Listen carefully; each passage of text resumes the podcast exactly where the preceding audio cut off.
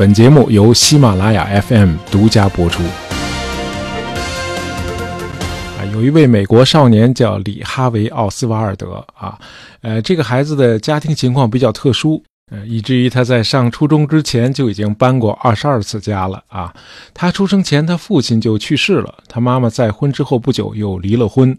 那么母亲没有什么专业技能，又带着个孩子，因此在求职方面呢就一直很不顺利，不得不到处迁徙，从德克萨斯搬到新奥尔良，又搬到纽约。呃，因为不停的搬家，这个小奥斯瓦尔德一共上过二十所学校啊，其中包括问题儿童上的那种感化院啊，相当于我们中国的少管所。那既然是个问题儿童，那么有一家法院呢，就要求呃心理医生对奥斯瓦尔德做一次心理评估。那么结论是，这个孩子高度内向，离群所居，缺乏社会适应能力，有妄想症啊，幻想自己能力无边。啊，试图用这些妄想来补偿自己的缺陷和挫败。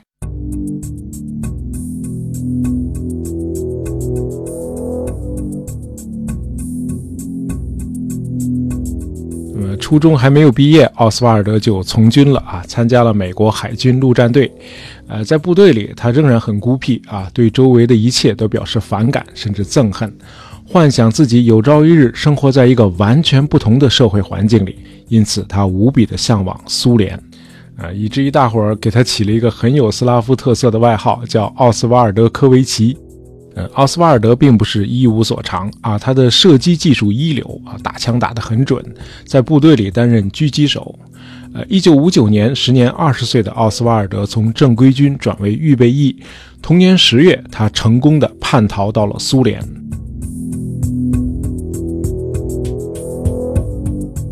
美国人叛逃到苏联是很罕见的啊！按理说，这个苏联人应该拿他做足了宣传。可是奥斯瓦尔德运气不太好，呃，这时候的苏联并不想接纳他这样的叛逃者，因为在一个月以前，苏联领导人赫鲁晓夫刚刚访问了美国，美苏关系好不容易出现了缓和。那这种时候，苏联当然不愿意公开的招降纳叛了，于是呢，就想把奥斯瓦尔德送回美国去。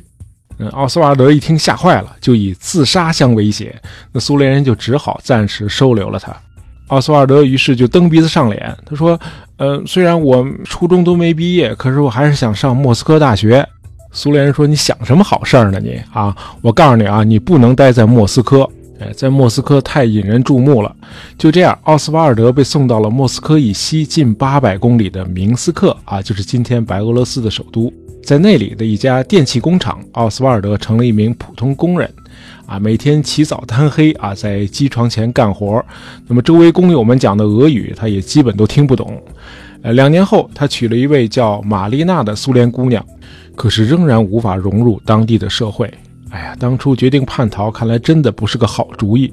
于是呢，就在他结婚前三个月，一九六一年一月十九日。奥斯瓦尔德给美国驻莫斯科大使馆写了一封很短的信，信的内容大概是：“我是里哈维·奥斯瓦尔德，我想回家了。”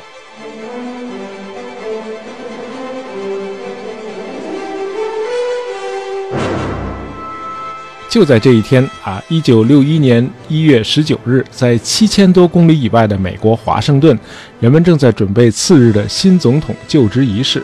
四十三岁的约翰·肯尼迪当选了美国历史上最年轻的总统。肯尼迪是个来自精英家族的精英啊，在哈佛大学就读期间就已经写了一本论著，叫《英国为什么沉睡》啊。这本书在英美两国都受到了好评。呃，不久二战爆发了，呃，在海军情报局工作了一年之后，肯尼迪作为美国海军一艘鱼雷艇的指挥官，参加了在所罗门群岛与日军的作战。啊，在一次作战行动中，他的鱼雷艇被日本的一艘驱逐舰撞成了两截。呃，他和多数落水的水兵居然在六天后奇迹般的生还了。呃，战后肯尼迪步入政坛，一九四七年当选众议员，五年后又当选参议员。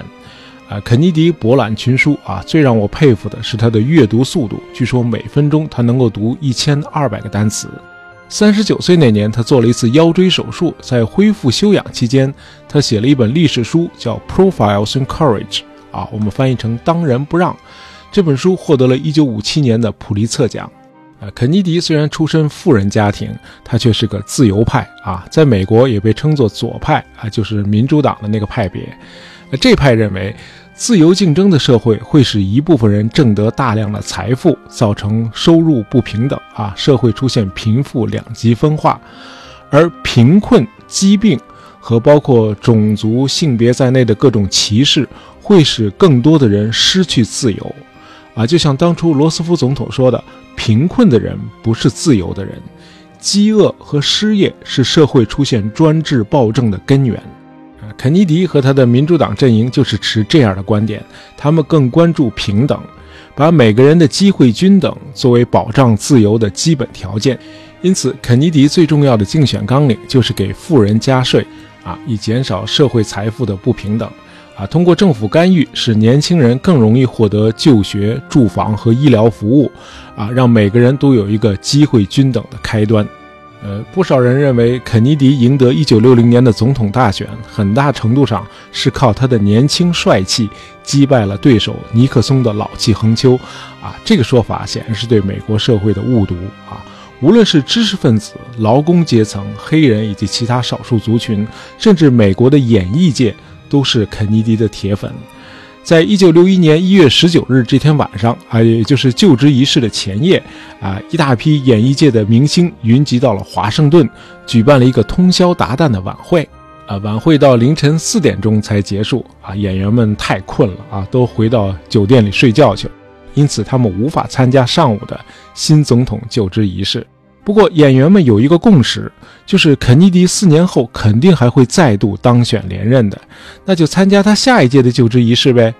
呃，大伙儿没想到，因为咱们刚才说的那个年轻人奥斯瓦尔德，肯尼迪总统没有机会参加下一届竞选了。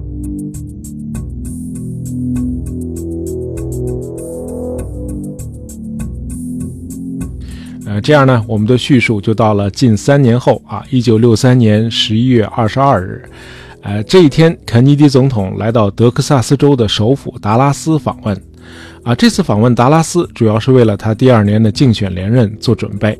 呃，德克萨斯是美国南方最大的州啊，应该说这个南方州啊是肯尼迪最难啃的骨头啊，因为在当时美国南方的很多州仍然在顽固地实行种族隔离啊，这和肯尼迪的种族平等立场是完全对立的，因此肯尼迪必须做出特别的努力来赢得南方各州选民的支持。呃，在华盛顿，很多人出于安全考虑，建议总统不要去达拉斯访问，肯尼迪没有听从这些告诫。为了表示总统对达拉斯市民的信任，他甚至没有让特工人员在他的林肯敞篷车上安装防弹罩。呃，二十二日临近中午的时候啊，总统一行在达拉斯的拉菲尔德机场降落。嗯，之后肯尼迪的车队以每小时十五至二十公里的速度进入达拉斯市内。十二点三十分左右，车队来到达拉斯的迪利广场。呃，这里的街道两旁的树木非常矮小啊，视野很开阔。呃，这时候整个车队就暴露在街道左侧一幢教科书仓库大楼的面前。呃，就在肯尼迪向人群挥手致意的时候，广场上响起了沉闷的枪声。嗯，很快人们看到肯尼迪总统捂住了自己的颈部。啊，接着又响起了枪声，这一枪是致命的啊，直接击中了肯尼迪的右后脑，子弹打飞了他的部分头盖骨。啊！鲜血和脑浆一起喷涌而出，肯尼迪总统猛地向后倒了下去。那么后来，白宫特勤处的特工呃克林特希尔作证说，他听到第一声枪响后，就从后面的车上跳下来，快速地跑向前面的总统坐车。这个时候已经来不及了，那致命的一枪打响了。啊，他看见总统的右后脑被打爆啊，他瘫倒在后排座位上，大脑完全暴露出来。呃，车的后部全是鲜血和脑浆，啊！第一夫人杰奎琳对着跑过来的希尔特工大喊：“我的上帝，他们打中了他的头！”呃，希尔特工回忆说，这时候总统的坐车开始加速行驶，呃，第一夫人把他拉上车之后，又绝望地伸手去够汽车后盖上一块被打飞的肯尼迪的头骨，啊，整个场景惨不忍睹。与此同时，坐在这辆车前一排座位上的德克萨斯州州长康纳利也被击中了。他大喊：“不不不！他们要杀死我们大家！”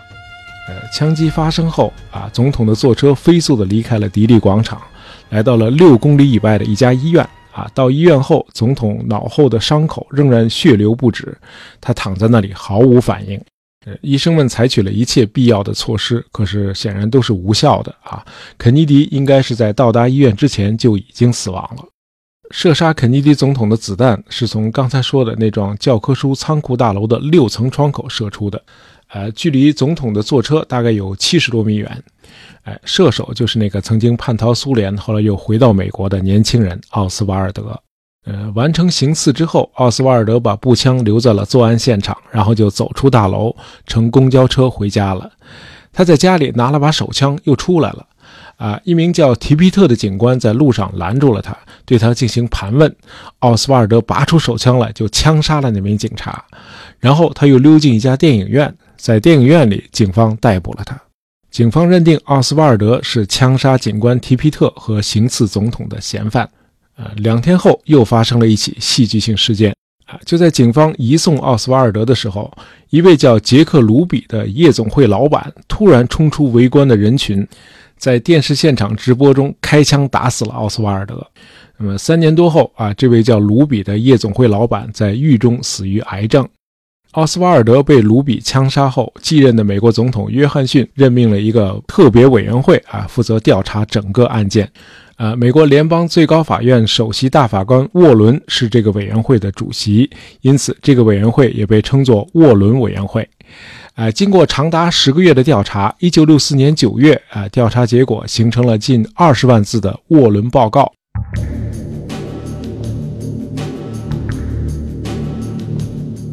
报告的结论是，奥斯瓦尔德是导致总统死亡、警官提皮特死亡和康纳利州长受伤的凶手。没有发现其他任何人参加了谋杀总统的阴谋，没有发现奥斯瓦尔德为外国政府服务、受外国政府资助或者充当间谍的证据，也没有发现奥斯瓦尔德和那个夜总会老板杰克·卢比相识的证据，啊，没有发现任何官员曾参与了颠覆美国政府的证据。奥斯瓦尔德刺杀总统是个人行为。作案动机应该归结为对一切权威根深蒂固的憎恨和对苏联意识形态的信仰。呃，沃伦报告刚一公布，就遭到了美国社会普遍的嘲笑啊！绝大多数美国人都不愿意接受这样一个现实，就是某个人的个人的任意的行为可以改变历史。尤其令人感到不可思议的是，后来又冒出了那个精神有问题的杰克·卢比啊，就是那个夜总会老板。那这个人在行刺事件四十八小时之内又干掉了杀手奥斯瓦尔德啊，这分明是有阴谋集团在背后操纵嘛！啊，事出反常必有妖孽，于是阴谋论大行其道。呃，所有的阴谋论都有一个共识，就是肯尼迪总统毫无疑问是死于政治阴谋。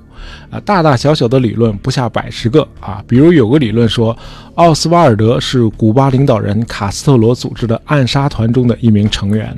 呃，关于古巴领导人卡斯特罗和肯尼迪是怎么结下梁子的啊，大家可以听一下我们的第一百三十三期节目啊。山姆大叔裤裆里的刺猬啊，趁机给节目做个广告。呃，还有一个说法是，美国副总统约翰逊雇佣了杀手刺杀了肯尼迪，奥斯瓦尔德是杀手中的一名志愿者。这些理论还有一个共同点，就是杀手不止一个。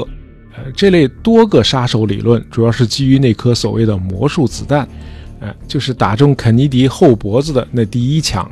大伙儿都拒绝相信，这一颗子弹怎么可能造成总统和州长两个人身上出现七处伤口呢？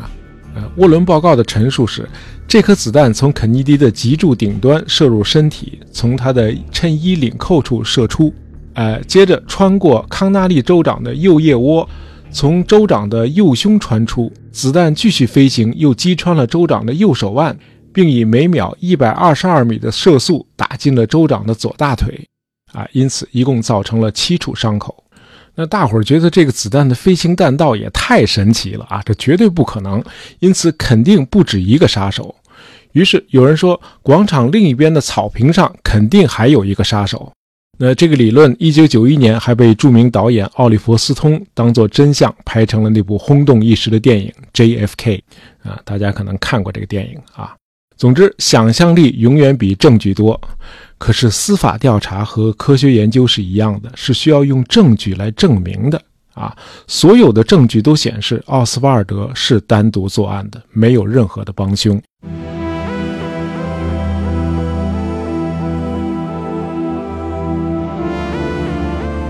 呃，沃伦委员会的主席啊，最高法院首席大法官沃伦，时年七十二岁，和肯尼迪的父亲差不多大。尽管年龄相差悬殊，他却是肯尼迪最好的朋友。呃，沃伦和肯尼迪两人都是自由派啊，政见完全一致，而且私交很好。十一月二十二日下午，当获悉肯尼迪在达拉斯遇害的消息后，沃伦不禁老泪纵横。呃，第二天在白宫举行的肯尼迪遗体告别仪式上，第一夫人杰奎琳专门请沃伦发表了追思讲话。那自己的忘年交被这样残酷地杀害了。啊，即便是从私人角度出发，沃伦也会一查到底，不可能放过任何疑点，也不可能放过真凶的。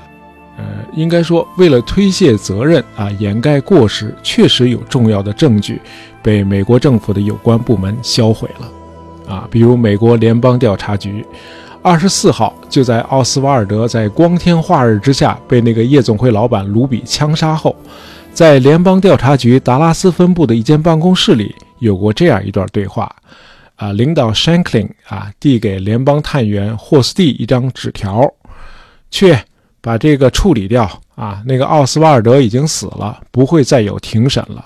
那这个字条留着没有用了，你去把它赶紧销毁掉。啊，这个字条是奥斯瓦尔德亲手写的，啊，也是他在这个月初亲自送到联邦调查局达拉斯分部的。啊，字条上写着：“你们如果还不停止打扰我的妻子，我就要采取相应的行动了。”呃，这要解释一下啊，这个所谓打扰他妻子，就是奥斯瓦尔德携带他的苏联妻子玛丽娜回到美国之后，啊，联邦调查局多次约谈了玛丽娜，啊，是想了解奥斯瓦尔德是不是被苏联派回来从事间谍活动的。啊，这种怀疑也是可以理解的啊，你叛逃苏联两年后又回到美国来，这事儿本身就很反常嘛。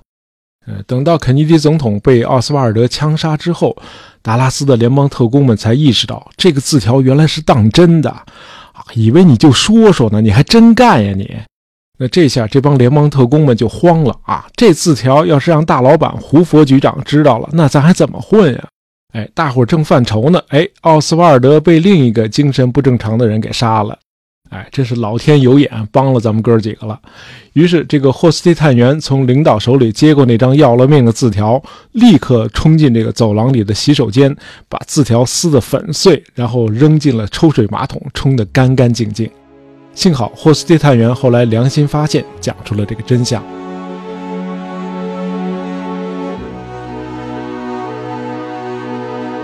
嗯，到今天。关于刺杀肯尼迪的书籍已经出版了两千多本了，啊，后来阴谋论已经发展到啊，不再讨论奥斯瓦尔德是单独谋杀了总统，还是他作为某个阴谋集团中的一份子啊，这事儿已经不重要了。大伙儿讨论的重点是，到底哪个阴谋论是正确的？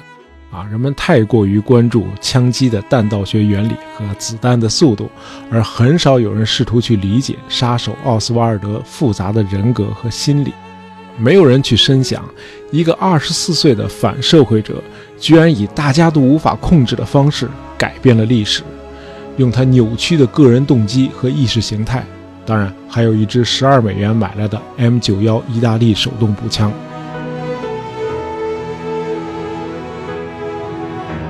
好，今天的节目就到这儿啊！本期节目是由我们的听友开枪手杰克点播的，希望你喜欢。呃，喜欢大爷杂货铺的朋友，别忘了订阅我们的专辑。当然，也希望你能够在朋友圈里推荐一下我们的节目。感谢大家收听，咱们下期再见。